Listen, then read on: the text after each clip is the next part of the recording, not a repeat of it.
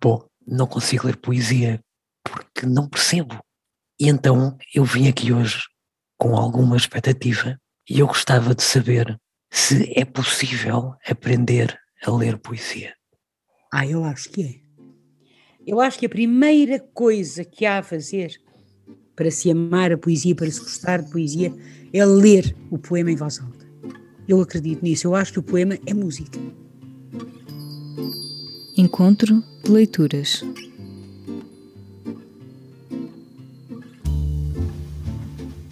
Em fevereiro, recebemos no encontro de leituras a escritora portuguesa Ana Luísa Amaral. Em destaque esteve o seu livro de poesia What's in a Name, editado em Portugal pela Assíria Alvim. No Brasil, esta obra integra a antologia Lumes, publicada no ano passado pela Iluminuras. Todos os meses escolhemos os melhores momentos do encontro de leituras para esse podcast. Eu sou Eduardo Sombini, da Folha de São Paulo. E eu sou Isabel Coutinho, do Público.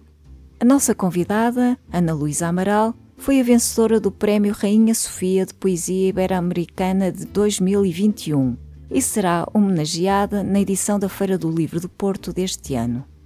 Com um doutoramento sobre a escritora norte-americana Emily Dickinson, foi professora associada da Faculdade de Letras do Porto e integra o Instituto de Literatura Comparada Margarida Loza, no âmbito do qual coordenou o grupo Intersexualidades. Ana Luísa Amaral juntou-se ao encontro de leituras a 8 de fevereiro, a partir do Porto. Peço desculpa se às vezes ouvirem ou ladrar ou miar, mas é que eu tenho uma gata que se chama Kitty e tenho uma cadela que se chama Millie Dickinson. Se às vezes ouvirem ladrar ou eu não posso fazer nada, é a forma dela se expressar. E para já ainda estamos num país livre eu passo em casa também com os meus quatro gatos, às vezes eles ficam pulando aqui pela mesa, ali no pois, balcão, eles ficam correndo, então tá todo mundo mais ou menos acostumado já com os barulhos de bicho, né? O Eduardo Sombini começou por pedir a Ana Luísa Amaral para falar um pouco sobre o seu percurso académico e literário. É, Luiz, eu queria te pedir para falar um pouco sobre o papel da poesia na sua trajetória, né? Porque eu li uma entrevista recente, você contando que começou a escrever muito cedo, né? Ainda menina, mas depois você se dedicou à carreira acadêmica, né? Você fez um doutorado sobre a Emily Dickinson e foi uma das pioneiras é, dos estudos feministas em Portugal. Queria te pedir para falar, então, como que você concilia essas duas dimensões do seu trabalho, né? O que te leva a escrever poesia? É assim, Eduardo, eu acho que a carreira académica, chamemos-lhe assim, que foi uma carreira de facto, porque a, poesia não é uma carreira, eu não considero que tenho uma carreira na poesia, eu não considero que isto que eu faço, que, enfim, que escrever poesia seja uma profissão ou uma carreira. Eu penso que era a vossa Clarice Lispector que disse: Eu não sou profissional, eu sou amadora. E sou amadora porque eu amo a escrita. Então, o que aconteceu sempre comigo é que eu tive sempre que escrever poesia. Eu escrevo poesia porque necessito de escrever poesia, porque preciso de escrever poesia. Eu não sei viver sem escrever poesia. Não... Desde que me conheço, eu sempre escrevi. Quando eu digo desde pequenina, sim, mas quer dizer, aquele primeiro poema, que é uma coisa que não presta para nada, não é? Porque uh, a minha mãe escreveu aquilo e é outono, chegou o outono, as folhas que outrora foram verdes e belas, hoje são amarelas. Belas outrora, amarelas agora. Mas isto era porque a palavra outrora, que eu não conhecia, me fascinou. E então eu disse isto à minha mãe, a minha mãe escreveu, eu nem sabia escrever ainda. Depois tive aquela minha fase 9, 10, 11 anos, que foi quando fui para um colégio de freiras e tive uma fase mística e escrevia assim poemas a Nossa Senhora e a Deus uh, oh mãe, eu que te amo e que te quero imitar, nunca mais me esqueço, peço-te mãe que me ames e que me ensines a amar, eram coisas assim, horríveis, mas o que é certo é que eu precisava de escrever. O ir para a faculdade, que foi um privilégio, ao fim e ao cabo, não é? Quando digo um privilégio, é porque realmente nós na universidade, apesar de tudo, temos muito mais liberdade do que no ensino secundário, não é? para criar programas, para, uh, enfim, os alunos têm outra idade, etc. Quando eu fui para a universidade, a poesia veio comigo. Portanto, a poesia veio comigo como veio comigo a vontade de, sei lá bem, de, de, de comer frango de cabidela, que ainda continuo a gostar imenso de frango de cabidela. Ou seja, como vieram comigo todas as outras coisas que fazem parte de mim. Nunca me foi complicado conciliar as duas coisas, porque eu sempre tive que arranjar tempo para escrever. No caso da poesia, geralmente era à noite que eu escrevia, até porque a determinada altura tive uma filha, estava casada, depois divorciei, mas tive uma filha, Rita, era a filha pequenina, eram as aulas, era o doutoramento que eu estava a fazer, com, já vi que está aí a minha enorme amiga e, e uma pessoa maravilhosa, Maria Irene Ramalho, de Sousa Santos, que me orientou o doutoramento. Aliás, ela foi finalista do Jabuti de Ensaio aí do Brasil. Uh, até isso, doutoramento, por exemplo, eu tinha que fazer as duas coisas. Aliás, aquele meu doutoramento saiu a ferros, como se costuma dizer em Portugal, porque eu, eu fazia o segundo capítulo, tinha, por exemplo, três páginas do segundo capítulo, e depois uh, tinha 20 páginas do terceiro capítulo, e depois no meio escrevia um poema, e depois voltava para as páginas, e lá fui fazendo, pronto, e fiz o doutoramento daquilo que sei e daquilo que me recordo, e acho que tenho esse feedback dos meus alunos, acho que fui uma boa professora, até porque eu me dediquei sempre muito aos meus alunos e a determinado momento ensinar para mim tornou-se uma paixão. Desde o início, aliás, tornou-se uma paixão. E eu acho também que as coisas têm que ser feitas com paixão. Se não são feitas com paixão, não vale a pena fazê-las.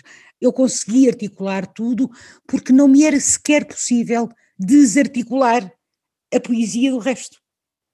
Eu tinha que escrever poesia. Agora, se me perguntar, ah, mas, não, mas só publicou com 33 anos, é verdade. Antes disso, nunca senti grande necessidade de publicar. Aí por volta dos 31, 32, sim.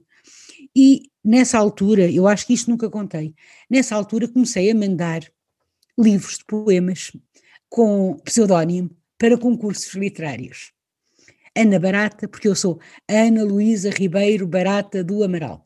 Então era Ana Barata, Luísa Ribeiro, Amaral nunca pus, que Amaral era muito, e nunca tive prémio nenhum, nunca ganhei nada nesses concursos. Aliás, eram sempre os mesmos que ganhavam esses concursos literários.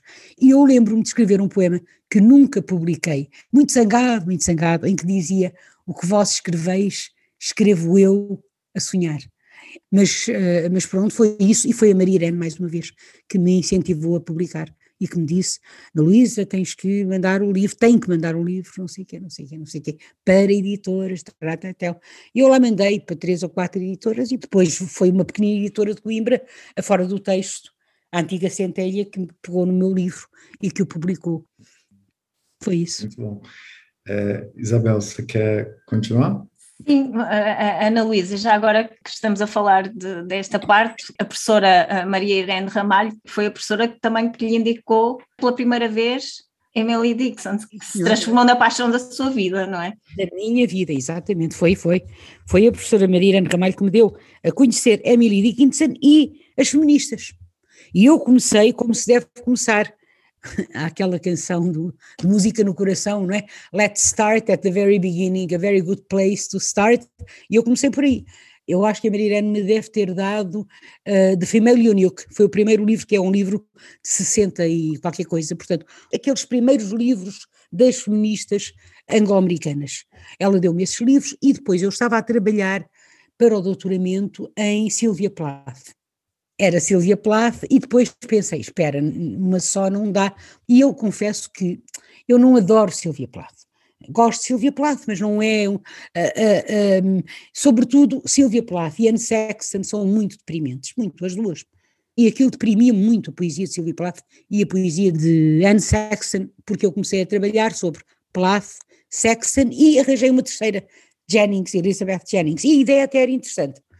Só que eu andava tristíssima, confesso, por razões pessoais também, que tinham a ver com a minha vida pessoal, a minha relação com o meu ex-marido, mas também porque aquilo, quer dizer, a minha relação com o meu ex-marido era profundamente marcada por aquela deprimência toda, aquela depressão toda, percebe? São muito deprimentes, não têm humor.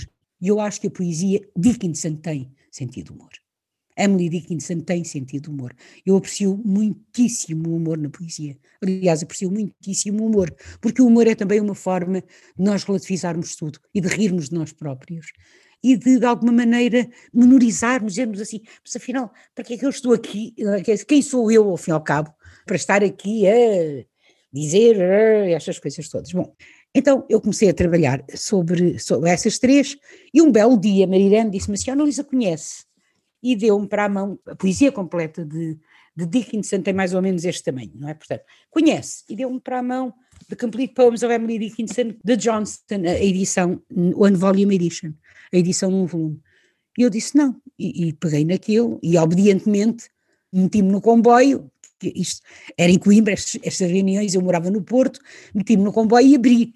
Abri e confesso que disse assim, eu não gosto disto, tudo com maiúsculas, ela escreve com maiúsculas, quer dizer, não, maiúsculas só no Blake, agora com estas maiúsculas estou, fechei o livro e disse, eu não, isto não me interessa.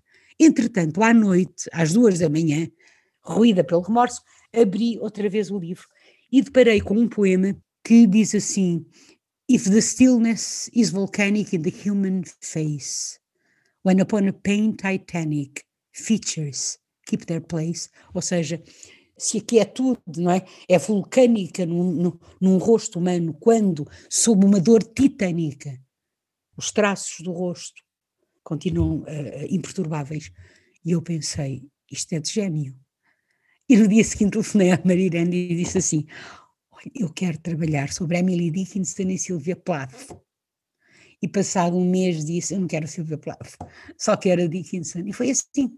É a minha paixão, de facto, é a minha paixão, quer dizer, eu ainda hoje leio, leio poemas de e penso assim, meu Deus, mas de cada vez que leio, eu acho que a grande poesia é isso, é de cada vez que nós lemos um poema, descobrirmos coisas novas, não é? E sermos tocados, e sermos tocados. Realmente a poesia tem, para mim, a poesia não é só a parte racional, mental, digamos assim, embora, obviamente, nós nunca podemos separar a parte racional e mental da parte emocional, não é? Mas é este ser tocado por, não é? É, é, é, é, eu ser muito pequeno, já contei isto mais de uma vez, é eu ter nove anos, por exemplo, e ler um poema de, de, de Rui Knopfli, um poeta português esquecido hoje, mas que é maravilhoso, e que começa assim: Não conheço este mar que me vem beijar os pés. O meu é mais azul, mais doce na ternura de espraiar. Nem mesmo estas palmeiras são iguais às da minha terra. E aquilo tocou-me tanto, tanto, eu desatei a chorar, chorei, chorei, chorei. Porquê também? Porque eu era uma exilada aqui no norte, não é? Eu tinha sido exilada do sul para o norte, então o mar que me, que me vinha ter comigo aqui, este mar do norte, não era o mar do sul. E eu acho que Sofia de Melo Breiner entrou também assim. Bem, Sofia, os contos de Sofia são absolutamente para crianças maravilhosos, maravilhosos. Já temos, já temos uma, uma primeira pergunta. Olá, boa noite, António Pascoal. Boa noite, Ana Luísa. Acabou de, de dizer há, há pouco, né, né acho que passou aquela fase mística portanto, do, do Colégio de Freiras. Diga-me, isso tem alguma relação com o trabalho que fez o Ágora Uh, isso reflete-se aí nesse trabalho ou não? E já agora, essa relação entre a poesia e a arte, que se encontra nesse, nesse livro, foi buscá-la também ao Jorge Sena, ou Metamorfoses do Jorge Sena, ou não tem nada a ver, eu estou completamente ao lado? Não está nada ao lado, de forma alguma. Quer dizer, não, talvez, talvez seja um bocadinho, sei lá, talvez não seja mesmo no centro, não é? mas está assim um bocadinho, pronto, mas não está nada ao lado. É assim, o eu ter andado num colégio de freiras fez-me conhecer bem aquele que é para mim o grande livro, digamos assim, da nossa cultura, da nossa civilização, que é a Bíblia, pronto, ocidental, não é? Quer dizer, é a Bíblia. Não temos que ser religiosos, nem temos que ser crentes, mas temos que admitir que realmente a Bíblia é um grande livro, é um grande livro, eu acho até que é um horror as pessoas não conhecerem, quer dizer, o outro dia uma colega minha queria citar a Bíblia pela página. Isso não é pela página, não pode citar pela página, é, faz um bocadinho de impressão. O que é que acontece? Acontece que eu conhecia muito bem a Bíblia e acontece que a Bíblia tem desde passos absolutamente maravilhosos, lindíssimos, como, por exemplo, aquele hum, se eu não tiver amor não sou nada, não é? Ainda que eu fale com a língua dos anjos, se não tiver amor não sou nada. É curioso porque há traduções que dizem caridade. Se não tiver caridade, só que como sabe, caritas significava amor, não é? Caridade e amor equivaliam-se, não é? Portanto, se eu não tiver amor, e é eu acredito nisso, se eu não tiver amor não sou nada. Se eu não tiver amor, não sou nada, quer dizer, o amor é aquilo que nos liga ao outro, digamos assim. Depois tem aqueles, aqueles momentos horrendos, horrendos, por exemplo, a história de Lot e das filhas, é horrível, não é? Quer dizer, a mulher de Lot olha para trás, é transformada em, em sal, e ele depois acaba por dormir com as filhas, e as filhas uh, dão-lhe filhos. Ele tem filhos das filhas, não é? Portanto, nós temos ali uma cena de incesto, não é? Por isso é que eu tenho aqui a mulher de Lot. Mas, portanto, a Bíblia sempre me fascinou e fascinou-me e os mitos, digamos assim, porque eu acho, eu acho que é a nossa história, eu acho que é o nosso passado, mais passado, se quiser, não é? Uh, não é só o século, não é só o passado do século XX, ou do século XIX, ou do século XVIII, é aquilo que temos, inclusivamente até no caso dos mitos, de mais atávico, está lá. No caso da Bíblia, como digo, tem coisas, tem passos e ideias e coisas absolutamente extraordinárias. E o que aconteceu com a Ágora, que não era para se chamar Ágora, era para se chamar Fiat. E de resto, o meu, o meu o Vasco David, o meu editor, gostava muito do título. Fui eu que sugeri. Eu depois disse: olha, Vasco, não se vai chamar nada Fiat, porque eu estou mesmo a ver o que é que vai acontecer se alguém for dizer mal do livro. Depois diz: Fiat na Virgem não corras, não é? Fiat 600, Fiat não sei quê, pá, eu não quero, pronto. E então decidi chamar-lhe Ágora, até porque o poema que abre o livro e que se chama justamente O Velo de Ouro da outra história, é um poema que vem da Grécia, do mito grego, não é? Mas a maior parte dos poemas que aqui estão foram escritos sem o, o, o, quadro. Por isso é que eu digo, sim e não com Jorge de Sena, não é? Com as metamorfoses de Sena, porque o diálogo de cena é explicitamente com uh, a imagem. Aqui foi, foi, foi um bocadinho ao contrário, eu escrevi os poemas, muitos deles escrevi-os primeiro, e depois andei à procura do quadro que pudesse adaptar-se aos poemas.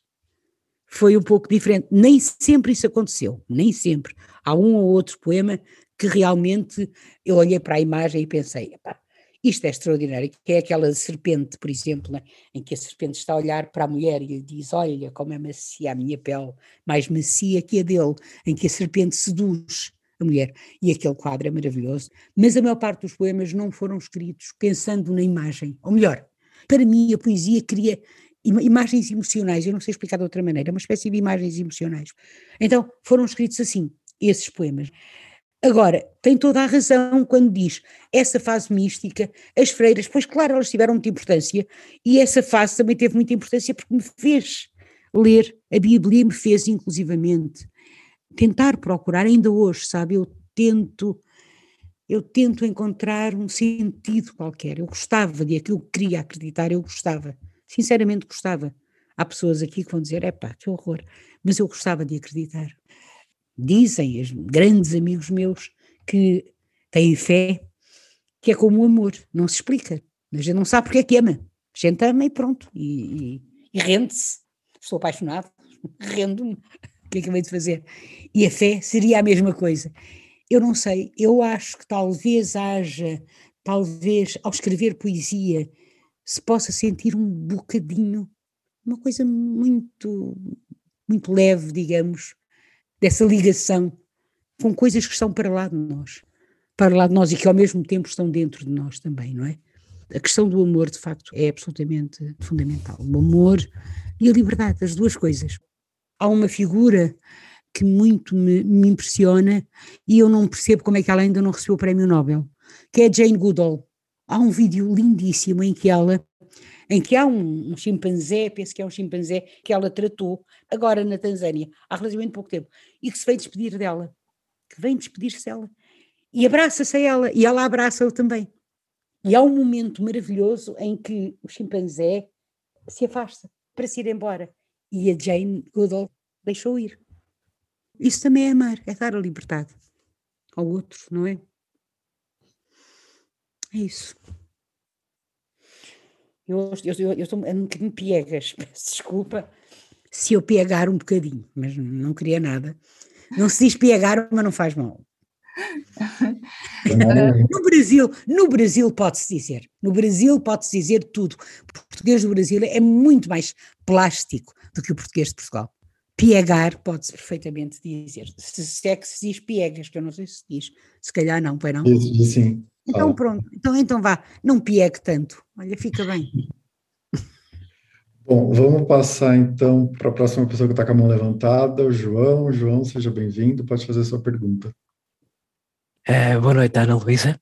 Eu gostava de fazer uma pergunta, uh, até com algum embaraço. Eu posso vê-lo, eu podia vê-lo ou não? Uh, pronto, eu acho que desbloqueei a câmara, pelo menos tentei. É que eu sou cego. Bom, para além de ser cego, não consigo ler poesia e tenho muita pena, porque não percebo. E então eu vim aqui hoje com alguma expectativa, porque afinal temos aqui uma poeta, a Ana Luísa, e eu gostava de saber se é possível aprender a ler poesia. Aprender a ler poesia? Sim. Ah, eu acho que é. Eu acho que é, mas não é, eu acho que não é através da forma académica. Ou seja, eu acho que a primeira coisa que há a fazer para se amar a poesia, para se gostar de poesia, é ler o poema em voz alta. Eu acredito nisso. Eu acho que o poema é música. Sei lá, vocês têm aquele poeta maravilhoso, o Cassiano Ricardo. É um poeta brasileiro, um poeta concretista, e tem aquele poema maravilhoso que é Rua Torta, Lua Morta, Tua Porta. João, veja isto. Rua Torta, Lua Morta, Tua Porta. São seis palavras. Seis. A única coisa que muda nestas palavras é, é, é aquela consoante. O L, lua, o, o, o, R que passa a L, não é? E depois o L que passa a T de tua. Sim. E é a rua, não é? A rua torta, que passa para a lua morta, que passa para a tua porta. Mas nós, faz, nós temos aqui toda uma imagem, toda uma história, digamos assim, tão condensada, tão condensada de amor, não é?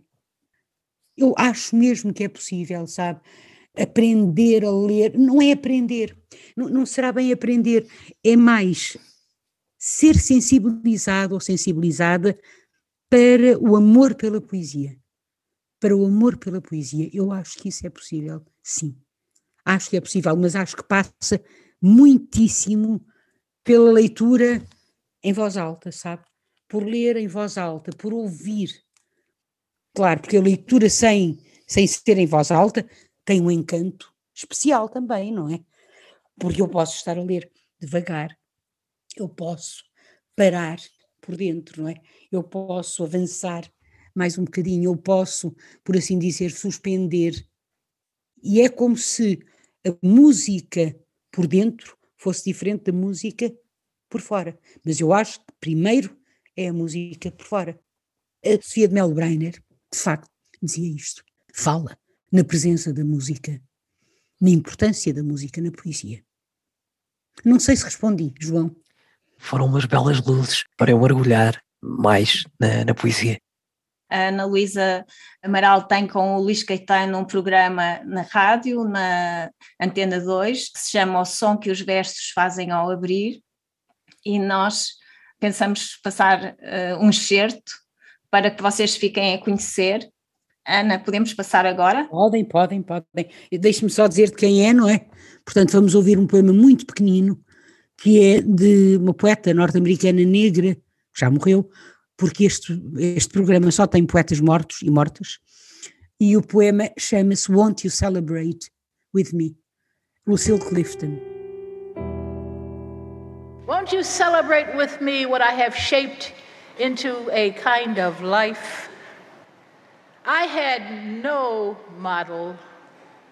Born in Babylon, both non white and woman, what did I see to be except myself?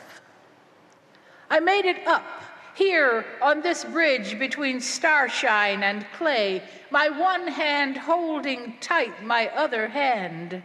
Come celebrate with me that every day something has tried to kill me and has failed.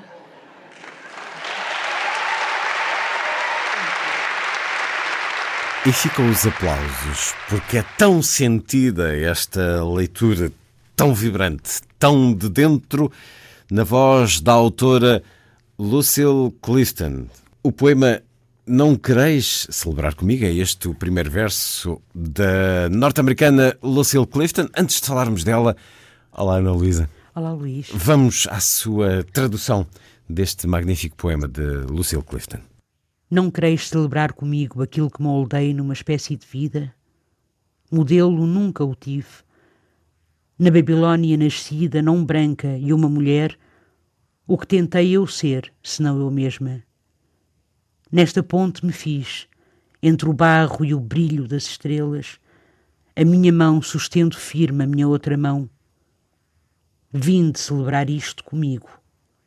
Todos os dias alguém tentou matar-me e fracassou. Lucille Clifton.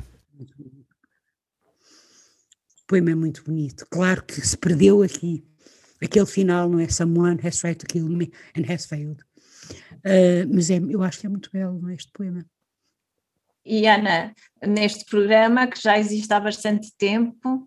O programa começou, eu não sei, 2017, penso eu, ou 2018, já não me recordo. Eu falei ao Luís Caetano e disse ao Luís: eu gostava de fazer um programa sobre poesia, não quero fazer um programa sobre poesia e tal, um bocadinho. E então uh, eu, eu, disse isso ao Luís e ele disse, ah, isso era uma ideia muito engraçada e tal, e ficou o som que os versos fazem ao abrir, que é um verso de um poema meu. Então, eu escolho o poema, é sempre assim, eu escolho o poema, vejo se existe uma leitura no original, de preferência pelo próprio, é? se ainda for do século XX, é? se houver gravação, naturalmente, e depois traduzo, se for do inglês ou do francês ou do alemão, que eu também sei um bocadinho, ou do espanhol, claro, ou do italiano, também consigo. Portanto, ouve-se o original, ouve-se a tradução. O Luís, entretanto, faz uma, um breve enquadramento do poeta ou da poeta, ou seja, dizendo que nasceu uh, no ano tal, faz isto, fez aquilo, não sei o quê, não sei o quê, teve os prémios, blá, blá, e eu falo sobre o poema. Eu agora estou um bocadinho abusadora, porque geralmente levo mais do que um poema, levo dois ou três. Aqui inicialmente era para ser um programa de 5 minutos ou 6 minutos, já vamos em programas de 20 minutos, não é? E era para ser um contrato de 6 meses, já vamos com 4 anos e tal, quase 5 anos, não é? Mas é muito engraçado, até porque, por exemplo, eu lembro-me que quando demos Beatriz de Di, é uma poeta medieval do século XII, que tem um poema que começa assim: Grand peine m'a venu pour un chevalier que j'ai eu. Então é um poema de amor erótico a um cavaleiro que ela teve e que ela quer trazer para a sua cama e diz: Se ele se portar em condições, eu dar-lhe prazer, mas se ele for como meu marido, hum, não leva nada. Mais ou menos isto. É um poema muito engraçado. Só que, claro, gravação, Nicolas. E então eu pedi a uma colega minha a Rosário de, de Coimbra, justamente, uh, de medieval, e ela leu esse poema. Portanto, quando não há, eu arranjo um chinês, um árabe, um pronto, que leia o poema no original, porque eu acho que é fundamental ouvir o poema no original, ainda que a gente não perceba nada do poema, porque ouve a música do poema, ouve a sua música, ouve a sua respiração, o poema também respira, não é? Quando a gente está a ler um poema, é como se visse também um desenho, de alguma maneira, não é? A ler para nós. E depois, outra, outra, Kristen Ingerson, que é uma, uma poeta extraordinária. Ai, uma coisa, tem um livro que se chama Alfabeto. Esse é o meu sonho, é traduzir aquele livro, mas vamos ver se eu consigo traduzir aquele livro. É, vou passar agora então ao Antônio Marcelo Andrade. Antônio, boa noite, fica à vontade. Ana, eu não conhecia você nem a sua obra, mas está sendo um prazer extraordinário. Muito obrigada. Eu queria te fazer uma pergunta e também um pedido. Tem um poeta aqui no Brasil, que, se eu não me engano, uma vez falou assim: a minha vontade, meu desejo é poder viver a poesia. Para você, isso faz algum sentido? E se faz sentido, como é que você acha que é possível viver a poesia? E o pedido, Ana, é que você possa ler para nós, falar para nós um poema seu, e podemos dizer por que, que hoje esse poema que você escolheu falar para nós lhe toca. Muito bem, muito obrigada. Muito obrigada mesmo pela pergunta, António. Era, eu acho que é a pessoa, não é, que dizia navegar é preciso, viver não é preciso, não é? Sendo que navegar era viver na poesia. Esse poeta dizia: Eu gostava de poder viver na poesia ou a. viver de uma tal forma que se poderia estar presentificando a poesia na própria vida. Pois. Eu acho que esse é também o grande sonho, digamos assim, dos românticos, não é? Se calhar eu acho que é o grande sonho de todos os poetas. Eu própria, houve momentos da minha vida em que eu vivi através da poesia e em que me fez todo o sentido viver. É, é uma coisa muito estranha, sabe? Muito estranha e muito perigosa ao mesmo tempo também. Porque, para todos os efeitos, António, não é vida, é outra vida, é uma vida, se quiser, paralela, mas não é a vida de todos os dias, de estar com as pessoas, de cozinhar, de não sei o quê, percebe, de sair, etc. Mas eu vivi durante algum tempo na poesia, dentro da poesia e pela poesia, porque me era mais fácil, e escrevi, aliás, eh, A Arte de Ser Tigre, por exemplo, é um desses livros, é um livro que tem a ver com isso, que tem a ver com esse viver a poesia, a gênese do amor de alguma forma também, que aliás saiu aí no Brasil, mas há muitos anos já. O problema é quando depois se dá o embate com um outro tipo de realidade. Em relação a ler um poema, eu posso ler com todo o gosto, não sei qual, porque eu tenho tantos, tantos, tantos, tantos, tantos, tantos, não sei se quer um mais antigo, se quer um mais recente, se quer, não sei, não sei, sei lá. Ana, se calhar podemos ler algum do What's in the Name, por exemplo, há um poema que está no What's in the Name em Portugal e parece-me que não está na edição do Brasil. Eu não encontrei a sugestão da empada de frango, por exemplo. Por outro lado, também no Lumes há um poema que não está no What's in the Name, que eu gosto muito, muito, que é o poema é? dos cavalos. Também eu gosto muito. Paisagem com dois se Ana quiser ler, então, não se sei. calhar, se posso ler esses dois, não é? Este poema é um, a sugestão de empada de frango a dizer-se galinha em tempo antigo, é um poema um bocadinho jocoso, digamos assim, não é? É uma brincadeira, eu acho que é mais uma brincadeira do que. Por isso é que eu digo ler os dois, porque de alguma maneira o outro neutraliza um pouco esta brincadeira. Sim. Sugestão de empada de frango a dizer-se galinha em tempo antigo.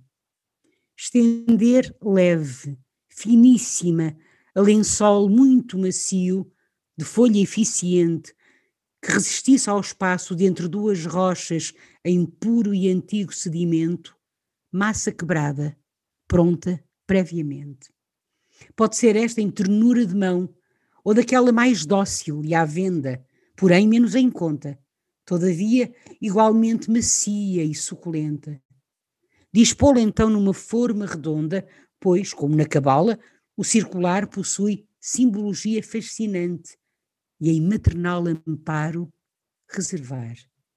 Agora, refogar uma cebola antes picada descuidadamente em algum azeite com pouca graduação, assunto delicado e importante, que o refogado seja doce e manso, confrontar sugestão sobre o lençol, de maneira a colher um frango todo, cozido e desfiado anteriormente. Note-se que em receita mais antiga, e aqui podia ler-se noutros dias, ou seja, AC, ou seja, antes da crise, não se dizia frango, mas galinha.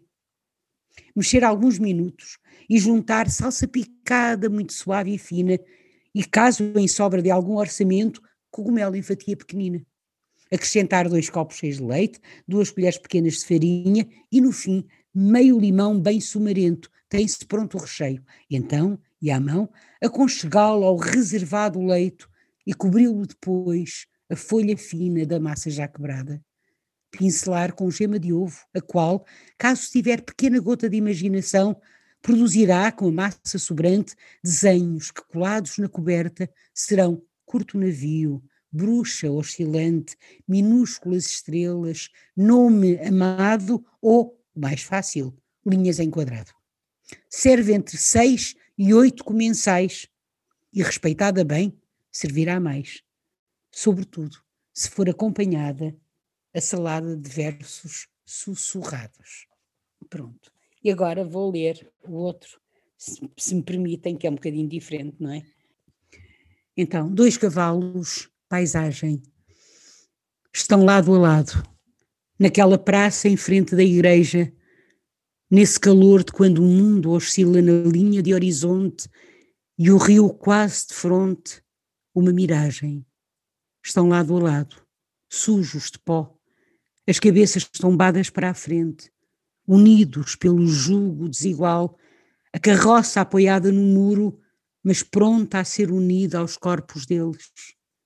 Estarão feitos assim, velhos amigos, os corpos encostados mesmo neste calor, pela aliança muda, arreios, cabeçadas, todos os instrumentos do que parece ser mansa tortura, mais o freio ou bridão, parecido com aquele colocado na boca das mulheres que desobedeciam, e era isso há muito tempo, pelo menos quatro séculos, ou semelhante ao que se usava nos escravos, cobrindo-lhes a boca para que não se envenenassem, porque se recusavam a viver escravos.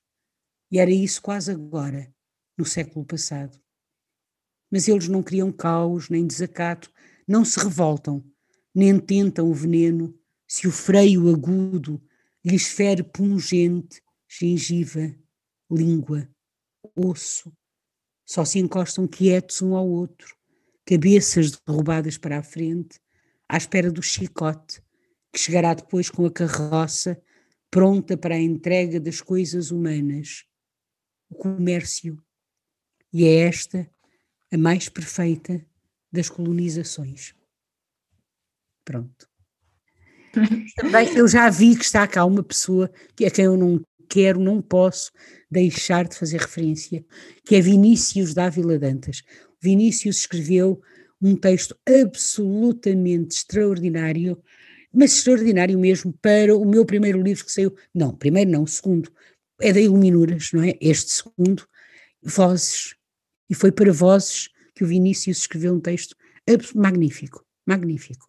Eu acho que o Vinícius está aí já agora, eu gostava de lhe agradecer. Está ali. Olha a Maria Irene, olá Maria Irene. E a professora Maria Irene Ramalho, se quiser ligar o microfone, também pode.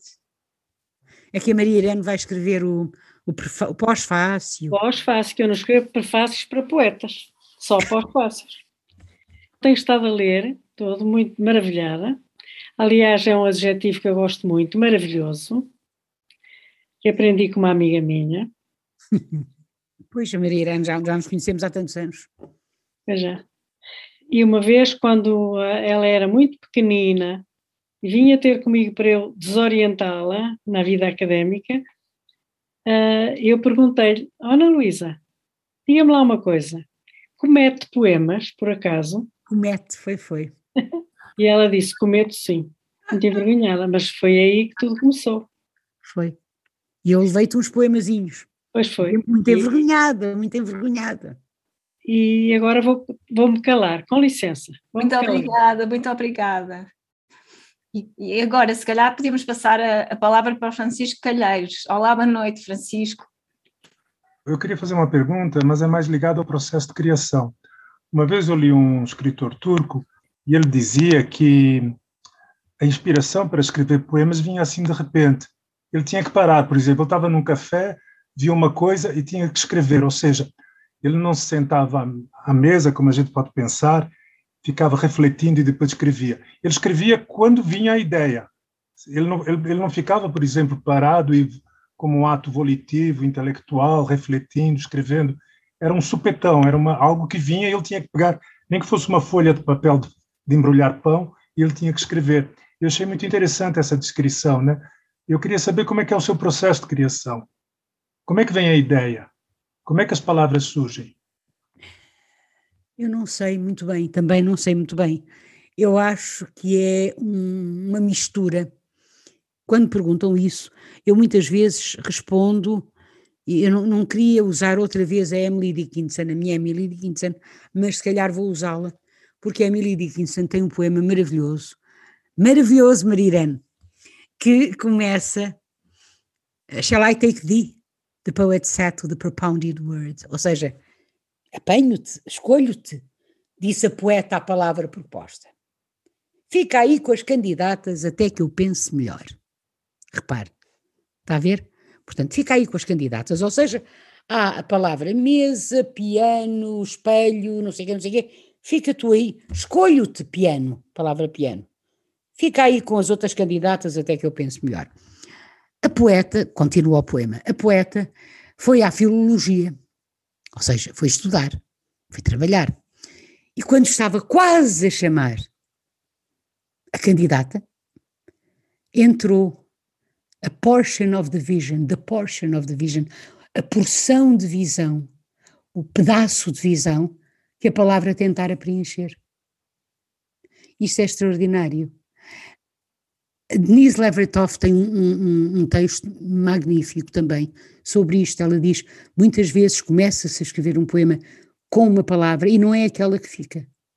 Aquela palavra pede outra, vai buscar outra. Aquela palavra vai para o fim, muitas vezes. Aquela palavra às vezes até desaparece e convoca, digamos assim. O nosso Carlos de Oliveira até falava de atração vocabular, não é? Mas isto acontece, não é? A rua torta, a lua morta, a tua porta, por exemplo. O que eu quero dizer com isto é que é, é, é, é as duas coisas, não é? Eu nunca me aconteceu estar numa aula, por exemplo, e, e dei aulas, tem muitos anos na Faculdade de Letras do Porto, nunca me aconteceu estar numa aula e dizer assim, ó oh, esperem aí um bocadinho que eu tenho que escrever um poema. Santa paciência, mas eu, agora chegou-me o poema, chegou, chegou, chegou, chegou, e eu tenho que escrever. Nunca me aconteceu isto. Nunca me aconteceu ir no carro e de repente, ai, na autostrada, que eu tenho o poema aqui, aqui, aqui, aqui. Também nunca me aconteceu isto, percebe? Agora, aconteceu-me sim, de repente surgir-me uma palavra uma ideia. Eu não sei muito bem de onde é que ela vem. Vem de onde vêm as ideias, não é? É como um, um rádio, um transistor, não é? Portanto, a música está aí toda à nossa volta, não é? Agora, neste momento, à nossa volta há ruídos, barulhos, música, tudo, tudo, tudo, tudo, não é? O que é que faz um transistor? O que é que faz um rádio? Sintoniza, não é? Sintoniza. Era-nos impossível ouvir toda a música. Enlouqueceríamos. O ouvir todos os barulhos. Ficávamos loucos, não é? Não dava. Com a rádio, a gente faz. Pumba. Apanhou aquele canal, não é? Apanhou a Antena 2, que é, cá em Portugal, aquela onde se ouve música clássica, sobretudo, não é? Portanto, apanhou aquele. Ou então a TSF, não é? Portanto, o que é que acontece? É como se o universo estivesse à minha volta cheio de sons, de música, de palavras, tudo, e depois elas de vez em quando aparecem. Este é, este é um, uma das formas. Portanto, eu às vezes fico ali com, com, com, a ideia e tal, e depois, numa altura qualquer, escrevo, eu não me esqueço, escrevo, não é? E depois, quando tenho tempo, mas como digo, não interrompi nunca uma aula, nunca, nunca, nunca. Também, se eu estiver, se forem duas, três da manhã, por exemplo, e eu estiver muito sossegada, agora já não me deito tão tarde, eu era muito notívaga, uh, sim, notívaga de 5 da manhã, não é? 6 da manhã. E aconteceu muitas vezes, se estiver em total silêncio, por exemplo, ela visita, que ela vem, ela chega, não se sabe muito bem como, mas ela vem.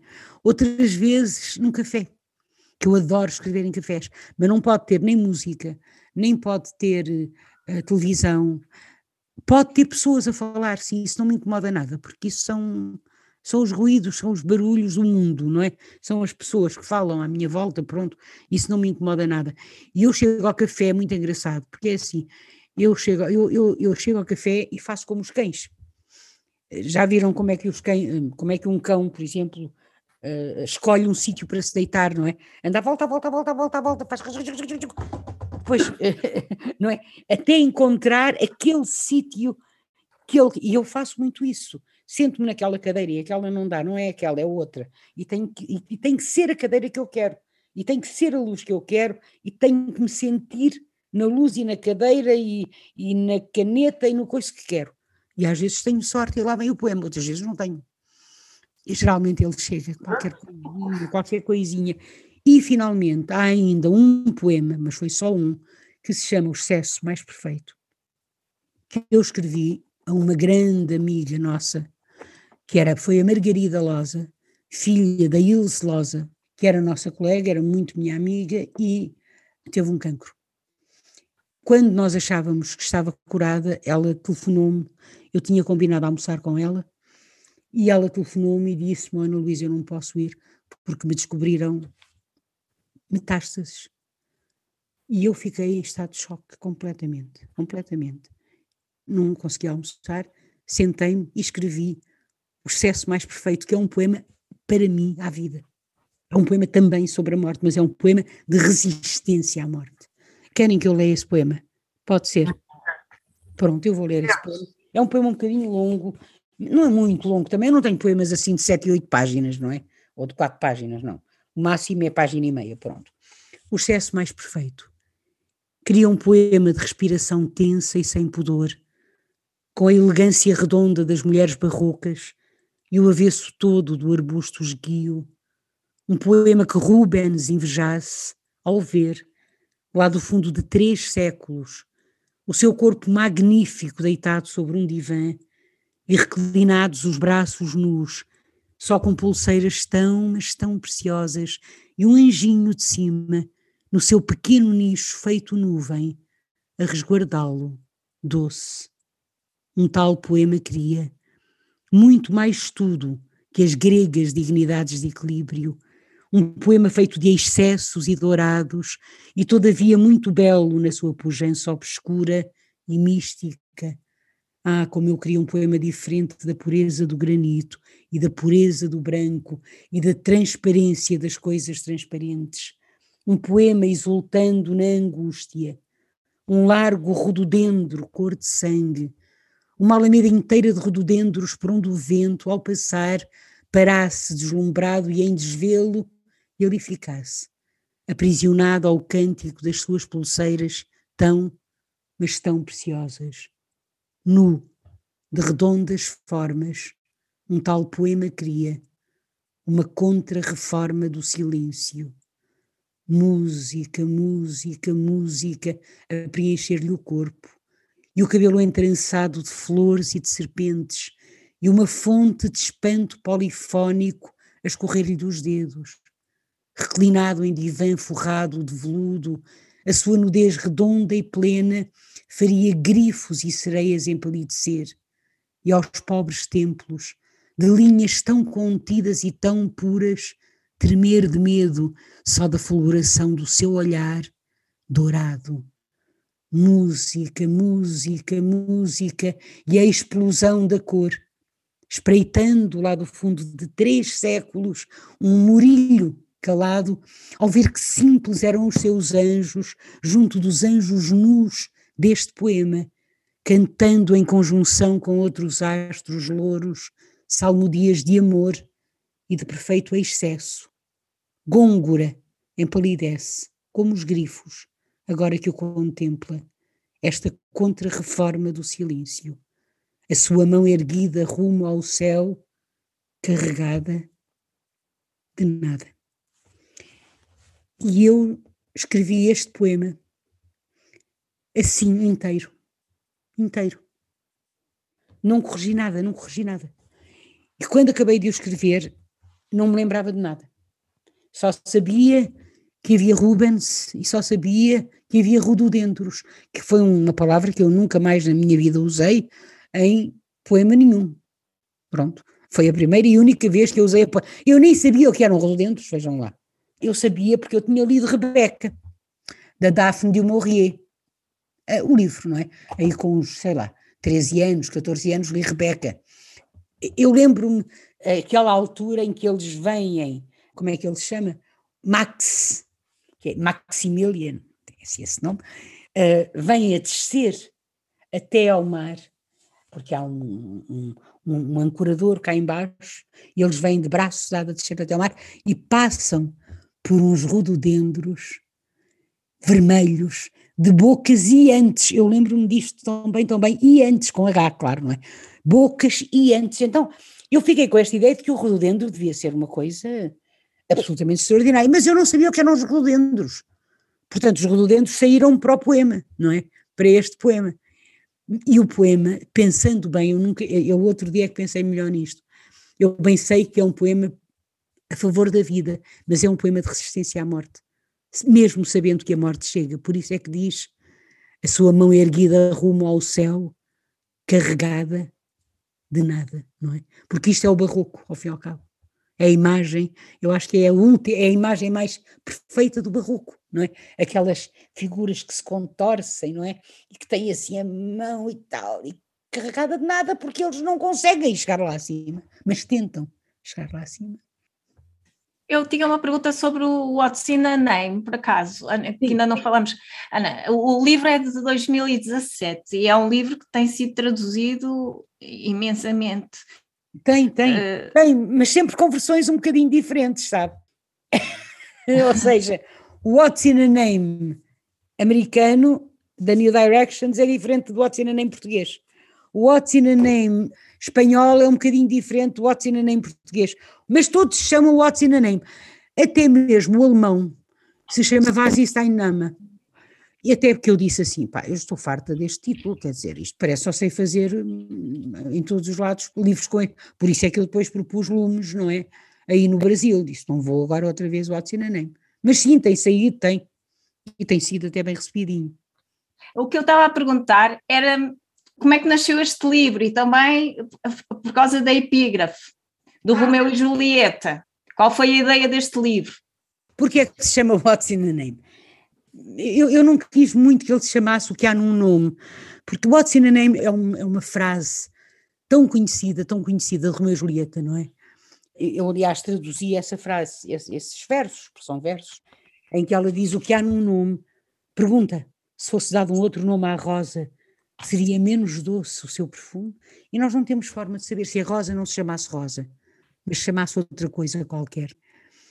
O perfume da rosa, ou seja, no fundo é a ligação do nome à coisa. Qual é a ligação entre o nome e a coisa?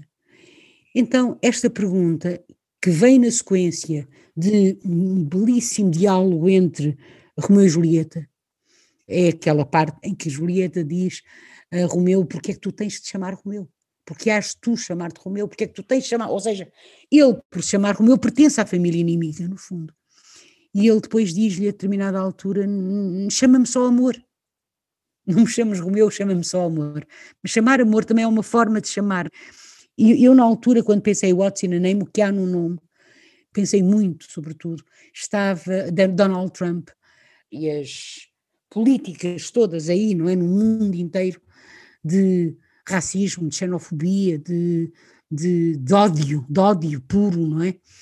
Pelos imigrantes, pelos refugiados, enfim, um, um, verdadeiro horror, não é? E eu pensei, realmente, alguém chamar-se Abdul é muito diferente de alguém chamar-se Pascoal. Desculpe, Pascoal, porque eu olhei, vi o seu nome ali, foi o primeiro que me lembrei, não é? Ou alguém chamar-se Ribeiro, por exemplo. Alguém chamar-se Samuel na, na Alemanha de Hitler era completamente diferente de alguém que se chamava Johann, por exemplo, ou Karl. Mas não é só isso, é que o nome, o nome, o próprio nome, pode matar. Este livro termina com três poemas, não é? Que falam todos eles nesta condição, que é a da ligação entre o nome e o amor e a ligação entre o nome e a morte, se quisermos eu acho que depois acabo por voltar a isto talvez um pouco em Ágora, com um poema de que gosto muito, muito, muito, que é talvez dos meus preferidos aqui de Ágora, que é o poema que fecha e que se chama Prece no Mediterrâneo. Não sei se vocês me permitem que o leia. É um poema pequenino e é um poema Prece no Mediterrâneo, tem uh, do lado esquerdo, não é? O milagre dos pães e dos peixes, que está na Basílica Santa Apolinário no Ovo, Portanto, o milagre que Cristo fez na multiplicação dos pães e dos peixes. E este poema diz: são os refugiados que falam, obviamente, e diz: em vez de peixes, Senhor, dai-nos a paz. Um mar que seja de ondas inocentes e chegados à areia, gente que veja com coração de ver, vozes que nos aceitem. É tão dura a viagem, e até a espuma fere e ferve, e de tão alta cega durante a travessia, Fazei, Senhor, com que não haja mortos desta vez, que as rochas sejam longe, que o vento se aquiete e a vossa paz enfim se multiplique. Mas depois da jangada, da guerra, do cansaço, depois dos braços abertos e sonoros, sabia bem, Senhor, um pão macio e um peixe, pode ser, do mar que é também nosso. Uh, é, é, porque com nomes, com nomes, por exemplo, fizeram-se as colonizações. Não nos podemos esquecer, não é? Que é, é o primeiro, o primeiro gesto do colonizador é apagar a língua do colonizado. Portanto, é apagar as palavras, é apagar os nomes, é impor-lhe a sua língua. Para mim, de facto, What's in a Name tinha não só a ver com o mundo, mas também com a violência, por ao cabo. Mas é, como eu digo ali num poema, penso eu, a nossa bifronte condição, que eu acho que a Margaret Júlio Costa, que é uma tradutora exímia, traduziu muito bem por Janus Condition, portanto a tradução de Jano, ou seja, de janeiro, porque janeiro é o mês das duas caras, a bifronte condição que nós temos, de um lado, não é? Amar e proteger, do outro lado, olhar sem ver. Por isso, sem indulto, nem cósmica razão que nos redima. É isto. Temos o António também que já levantou a mão, não é? Olá, uh, outra vez, uh, boa noite. Muito rápido. Acha que se pode traçar uma fronteira entre aquilo que se considera poesia e o facto de muita gente estar a escrever uh, versos ou qualquer coisa que, que é um bocado catártico? Eu tenho alguma dificuldade, sabe? Porque eu acho que se escreve muito, muito, muito, muito, muito. Acho que as pessoas neste momento, acho que há uma ânsia profunda por rapidez, por velocidade. Eu recebo muitos manuscritos, muitos e-mails de jovens com 18 anos, com 19 anos, que me dizem assim: a minha obra. Acho que alguns até me dizem a minha obra, ou então mandam-me um, um, manuscrito, ai, porque eu quero, um deles até dizia, porque eu quero ser conhecido, eu queria ser conhecido e, portanto, eu quero publicar. Eu, eu acho que durante o período da pandemia, o princípio da pandemia, eu, eu não escrevi praticamente nada, o que escrevi era tão mal, tão mal, tão mal, tão mal, tão mal. Passei os primeiros meses, eu acho que só comecei a escrever um bocadinho um ano depois da pandemia. Quer dizer, assim, uma coisa que se visse, não é? Mas eu lembro-me do Facebook, não sei o quê, aquilo enchia-se poemas sobre a pandemia, toda a gente escrevia sobre a pandemia, sobre não sei o quê e tal. E eu penso sempre, e vou falar numa coisa em que já tenho falado tantas vezes, tantas, tantas, naquela definição de poesia para o poeta inglês William Wordsworth, não é? Romântico, século XIX, em que ele diz uma coisa fantástica, diz, além de dizer que a poesia é o extravasar de sentimentos poderosos, ele diz uma coisa muito bonita que é as emoções relembradas na tranquilidade poesia trabalha com as emoções relembradas na tranquilidade. Eu acho isto fabuloso. Acho mesmo isto fabuloso. Ou seja, a emoção está lá. Isso é quase É pessoa. quase pessoa. Com certeza, exatamente, pois. não é? Ou seja, é, é o degrau. Essa coisa é, é, isto, que é linda. Exatamente, é o isto do Fernando Pessoa, justamente, não é? Que a gente diz, ah, e o fingimento do Pessoa. Pois está bem, mas os românticos, olha, aquele já tinha dito isso, não é? Já, já tinham fingido. Claro. Aliás, sempre fingiram sempre houve fingimento na poesia, sempre, não é? Não é uma coisa nova, sempre, desde que há poesia, não é? Agora, a emoção está lá. A emoção está lá e a emoção é verdadeira, porque não há mentira. A poesia lida com a verdade. Mas é uma verdade diferente da outra verdade. Mas é verdadeira, não é, não é nenhuma mentira. Porque fingir não é mentir. São coisas diferentes.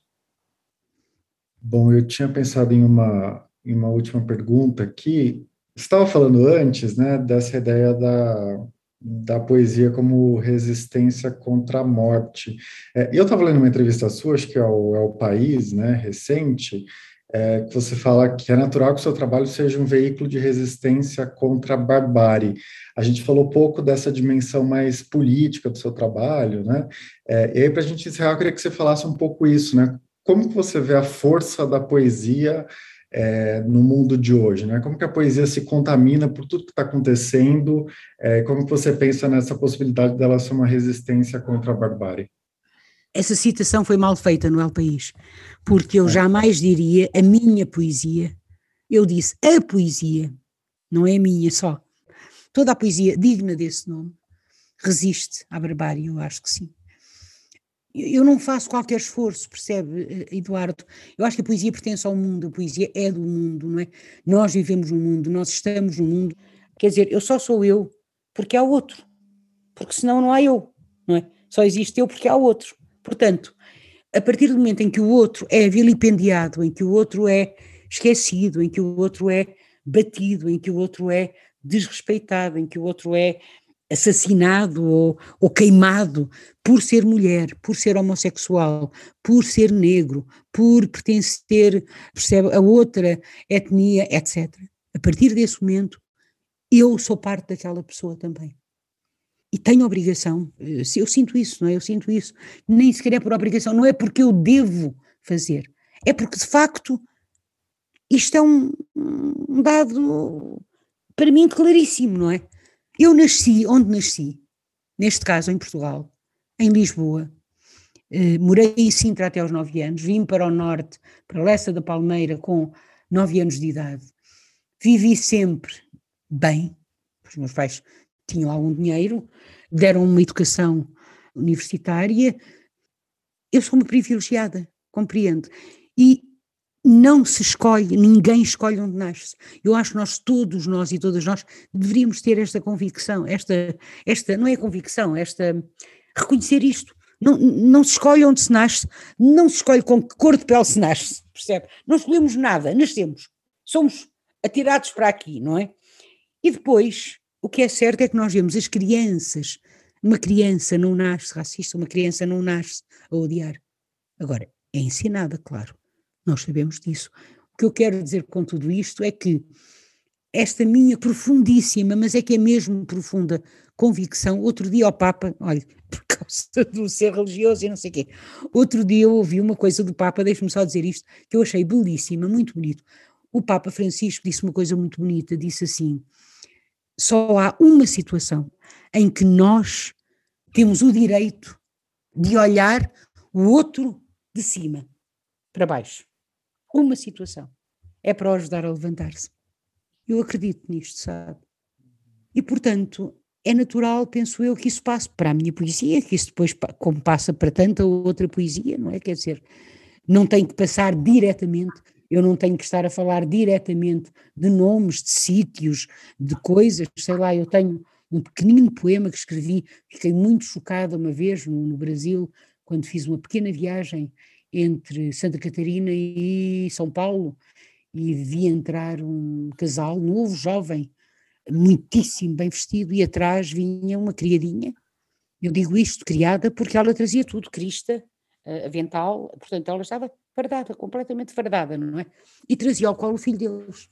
Quer dizer, para mim isto não tem, eu não consigo encontrar uma explicação, sabe, para este tipo de coisas. Não é que a pessoa não possa ter alguém que ajude em casa ou que trate dos filhos, não é isso, mas quer dizer levar uma jovem vestida, fardada, fardada de criada, com crista, com avental, com roupa.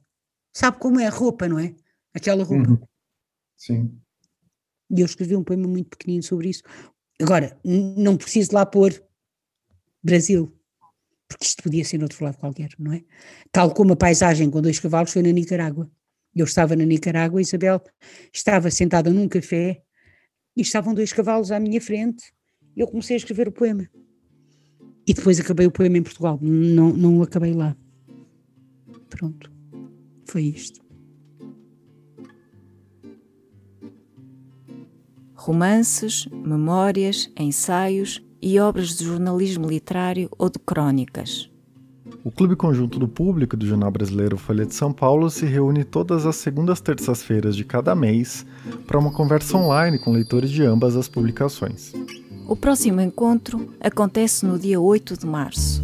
Em destaque estará o livro Quarto de Despejo, Diário de uma Favelada, escrito pela brasileira Carolina Maria de Jesus uma mulher pobre que tinha o sonho de mudar a sua vida através da literatura. Publicada pela primeira vez em 1960, esta obra é editada pela Ática no Brasil. No ano passado, saiu em Portugal pela editora VS. Para esta conversa, convidamos a académica Fernanda Rodrigues de Miranda, especialista na obra de Carolina Maria de Jesus, e Tom Farias, o biógrafo desta escritora que morreu em 1977. Junte-se à nossa conversa sobre o livro Quarto Despejo, de Carolina Maria de Jesus. Contamos consigo.